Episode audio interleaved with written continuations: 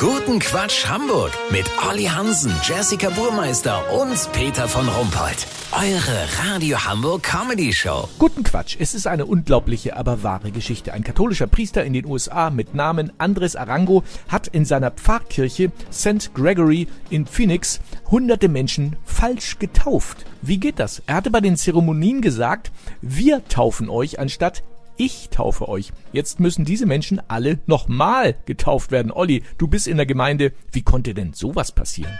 Ja, Peter, Pater Arango ist untröstlich. Er weiß auch nicht, wie ihm so ein krasser Fehler unterlaufen konnte.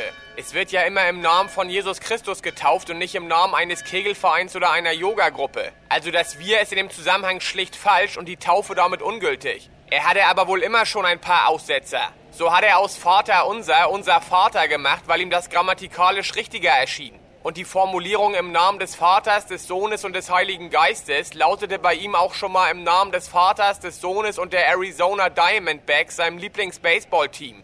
Bitte? Ja, weiß ich doch.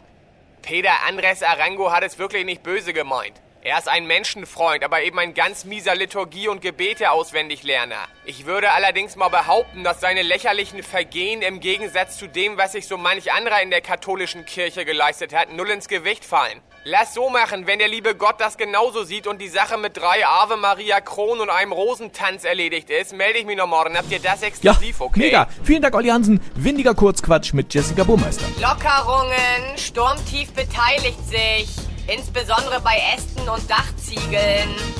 Deutsche Bahn, sie baut jetzt 800 Kilometer langen ICE für die Strecke Hamburg-München, durch den die Fahrgäste bei Schlechtwetter einfach durchspazieren können.